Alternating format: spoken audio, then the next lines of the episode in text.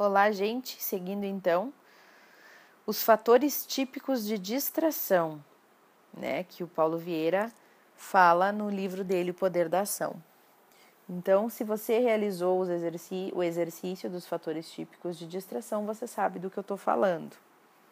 Se você observar bem, esses ingênuos comportamentos são responsáveis por destruição de relacionamentos, carreiras profissionais estagnadas dependência financeira, contas atrasadas, filhos órfãos de pais vivos, empresas quebradas, acidentes e muitos outros danos incontáveis. Então, talvez não sejam tão engraçados e inofensivos quanto parecem. Eu tenho conversado com pessoas que dormem com o celular ligado e a cada toque que indica a mensagem na rede social, eles acordam para responder. Parece louco, mas é verdade. Com isso, mal conseguem dormir e seu dia se torna improdutivo e exaustivo. Fora que, agora é um comentário meu, tá, da Débora. Fora que dormir mal ou dormir menos do que o que a gente deveria engorda, está provado cientificamente. Engorda. Se você dormir duas horas a menos do que o que é bom para o seu organismo, seja seis, sete, oito horas, se você dormir duas horas a menos por noite, em seis semanas você pode aumentar 30% o seu peso corporal. E 30% é muito. Né? Voltando então. Outras pessoas passam seu dia profissional entre cafezinho e conversas improdutivas e não sabem porque nunca foram promovidas, enquanto outras pessoas que entraram depois na empresa se tornaram chefes. Vejo ainda, com frequência maior, pessoas que assistem apenas uma novelinha todas as noites. Isso quer dizer que essa pessoa passa mais de uma hora por dia na frente da TV. 7 horas por semana, 30 horas por mês, 360 horas por ano. Em termos de tempo, é a mesma duração de uma pós-graduação. E para piorar, na grande maioria das vezes, essas novelas retratam histórias deprimentes sobre pai que rouba a esposa do filho, irmão que mata irmão, adultério, assassinato, sequestro, violência, crianças e jovens expostos precocemente à sexualidade vulgar, quase pornográfica, né, para não dizer outra coisa. Além de toda a negatividade das mensagens que se recebe, há também, como já citei, o, te o tempo perdido. Lembrando que tudo que a gente vê, né, pessoal, vai internalizando e ficando no nosso subconsciente. E tudo isso é crença, né? Tudo que a gente coloca para dentro da gente, o que a gente assiste, o que a gente ouve, o que a gente lê, o que a gente olha, tudo isso é informação que vai indo para o nosso subconsciente, que vai forma, formando, criando novas crenças. É o que são as nossas verdades, é o nosso sistema de vida. Então não te exponha a coisas que você não quer que vire crença, que virem verdades para você. Voltando. Eu defendo que bastaria que um profissional lesse ou estudasse apenas uma hora por dia algo importante na sua área de atuação para que fosse promovido pelo menos uma vez ao ano e tivesse seu salário acrescido em pelo menos 50% no mesmo período. Isso é o que defende Paulo Vieira, que um profissional lesse ou estudasse apenas uma hora por dia sobre algo da sua área. Façamos uma conta bem simples. Um profissional que hoje ganha 5 mil reais no mês. Se ele aplicar esse preceito de estudar uma hora por dia sobre seu trabalho e função, em cinco anos ele estará ganhando 40 mil reais. E nesse momento ele estará no topo da pirâmide da hierarquia, com uma função de alta importância ou como o próprio dono de uma empresa.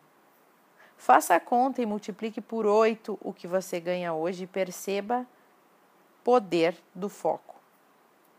Vamos começar. Vamos focar. Sabe qual é o melhor momento para plantar uma árvore? A resposta não é hoje. Como você deve ter imaginado, é sim há cinco anos. Há cinco anos atrás. Cinco anos atrás. No entanto, se você não fez isso, tudo bem, a hora é agora. No exercício a seguir, você vai identificar qual é a coisa mais importante em cada pilar da sua vida. Feito isso, você vai avaliar e ver se existe alguma distração que vem impedindo você de viver o melhor naquela área. Vejamos o exemplo. O pilar, por exemplo, filhos e relacionamento conjugal, ok? O que é mais importante? Tempo e tempo de qualidade com a família, seria isso. Distração. Uma distração que poderia tirar você desse foco, desse, do que é mais importante, poderia ser ir com os colegas de trabalho para um barzinho todos os dias após o expediente. O que fazer para eliminar a distração? Marcar com os colegas a ida ao barzinho pela, apenas uma vez na semana, ok? Vamos a outro exemplo, que seja o pilar da saúde.